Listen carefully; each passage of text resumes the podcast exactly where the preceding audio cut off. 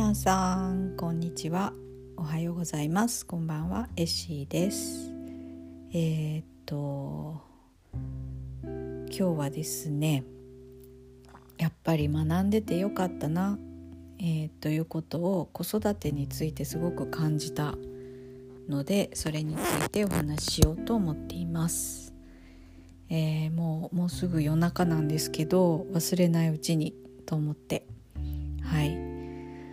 あの何を学んでよかったかって思ってるかというと,、えーと、ポジティブ心理学とコーチングです。でもともと私はあの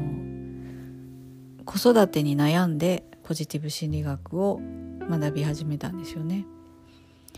えー、そしてその後自分自身の、まあ、自己啓発とか自分自身に向き合って、えー、理想的な理想の自分になりたいなりたい自分になりたいと思ってコーチングを学び始めました。で今日起きたことをとですねあと今日あの私が Zoom でお会いした方と話して両方合わせて感じたのはあの、まあ、子育てにもういろんなことにおいてなんですけど本当に子育てにおいて学んでおいてよかったなと実感しました。まず最初に起きたのは今日あの、えっと、学校が早く終わる日だ木曜日早く終わるので1時間ぐらいいつもより、えー、その日はいつも学校のすぐ隣の公園でうちの次男のクラスメート2人とあとうちの長男と、えー、一緒に公園で遊ぶ日なんですけど、えっと、うちの兄弟は本当によく喧嘩をします。うちの下の子がすごくあの自閉症スペクトラムなんですけどいわゆる、えーと、感触持ちなんですよね。で自分の思う通りにならないと,、えーと、本当に、えーと、感触を起こしやすい、えー、で今そのねあのこっちで受けられるサービスでどうやったらその高ぶる感情をね自分でおすあの落ち着けていけるかっていうのを、ま、学んでるんですけど特にあの兄弟同士だとお兄ちゃんが少しでも嫌なこと言うとえー、っとすごいこううわーって泣いてすごく感情的になって、えー、行くっていうことがあります。で今日もそれが、えっと、プレイデート中に起こってえっと今日はいつになく次男があのなんだろう感情的になっていて怒っているのか悲しいのかわからないんですけど顔を真っ赤にしてみんなから離れてえっと座り込んでいました。で、ね、周りのお友達もなんとなく気まずい感じになってあのー先に帰ってもらったんですけど結局なんか待っててくれたのかいてくれて、えー、っと気にしててくれたみたいでなんか私も悪いなと思って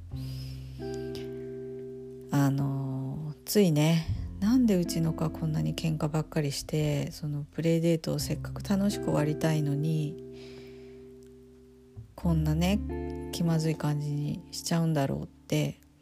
まあ思いたくなるんですけれどもあの学んでいたおかげでですねあのそこであの感情的にならずに済んだんですね。でえっと、とりあえずお互いに言いたいことがあるはずだと思うし、えー、まあ話してみようと思ってちょっとコーチング的な感じで、まあ、先にお友達とお母さんたちには書いてもらって私と子供たちで公園に残ってベンチで話しました。で何があったかを聞いてもなんかもう2人とも意固地になってて話さないので、えー、じゃあ2人ともこういう風な感じでプレイデート終わりたいですかって聞いたらいやそうじゃないと。あじゃあそこはお二人とも同じ意見だよねって。じゃあどんな風などんな風にプライプレイデートを終えたら最高かなって聞いたらあのそれを聞いて答えるまですごい時間かかったんですよ。そんなの話したくないとかあの怒って遠くに行っちゃったりとかあ途中で喧嘩がまた始まりそうになったりとかしたんですけどなだめつつなんとかどういうふうにプレイデートを終えたら最高かっていうのを聞いたらやっと次男が「笑って終わりたい」って言ったんですよね。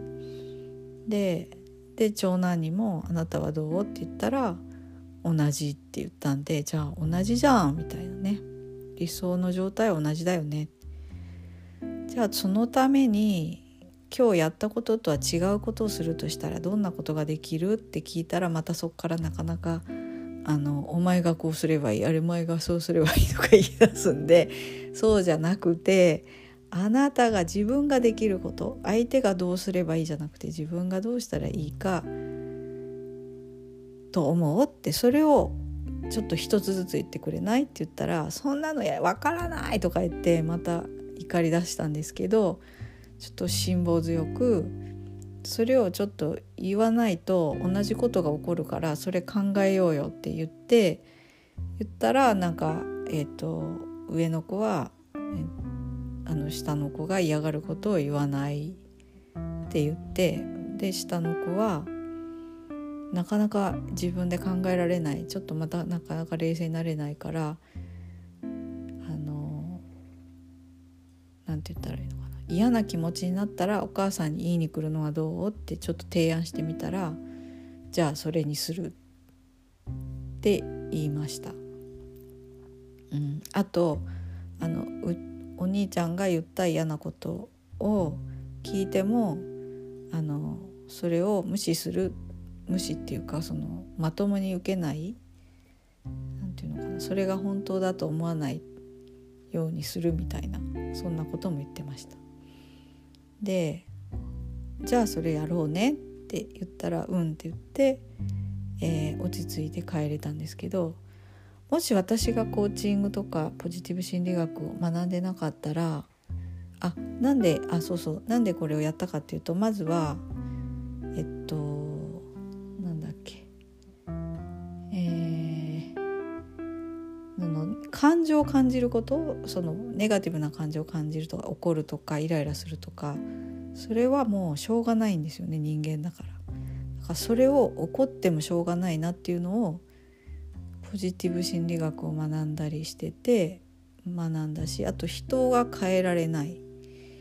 人は変えられないけど自分は変えられるっていうのを学んで何度も何度も聞いて学んでなんかや分かってるからなんか相手を変えようとするのはやめようねっていうふうに言えたしあとコーチングを学んでたから現状把握して理想の状態をえー、っと考えてそれを言ってじゃあそのためにできることなんだろうねって考えるっていうそのそのプロセスもね学んでたから分か言えたんですよね。でもし学んでなかったら2018年の私だったらものすごく怒ってたと思いますそしてなんてことしてくれるのとあのせっかくできたねママ友とか友達との時間をあなたたち2人が、えー、何？台無しにしたじゃないって言って多分子供を責めてたと思います。でそれは自分のために恥ずかしい思いをさせてくれたじゃないのみたいなに言ってたと思います。でそれは何をするかっていうと結局子供たちの人格を否定することにつながってたと思うんですよね。お前は悪いあなたが悪い。ね。だから感情を感じてそれを表現することは悪い。僕は泣いたから僕は悪い。なんかそんな風になっちゃったんじゃないかなって思いますね。でしかも多分関係も良くないですよね親子関係もそれで悪くなりますね。お母さんは僕の気持ちを分かってもらえないっていう風にまあそれが続いてたらそれが積もり積もってそういう関係悪化につながってたと思うしあの学んだから何が何でも関係性はよいい状態にするっていうのがもうベースだっていうのも理解して理解っていうかもう身にしみて分かっているので学んで。関係性は本当にいい状態にするっていうのをまあ優先できるようにもなってるんだなと思って。はい。だから本当学んでてよかったなと。思いました。はい、で今日夜にあるミーティングでえっ、とある方とお会いして子育て中のお母さんだったんですけどやっぱりあのその方は学んでいないけど本当に一生懸命子育てをされている方だなっていうのを感じてで悩みを聞いたらやっぱりそう私と本当に2018年の私と同じような感じでえー、っと本当に子育て頑張ってる。でも本当になかなかいろいろうまくいかない、えー、感情的になっちゃうしっていうお話をされてて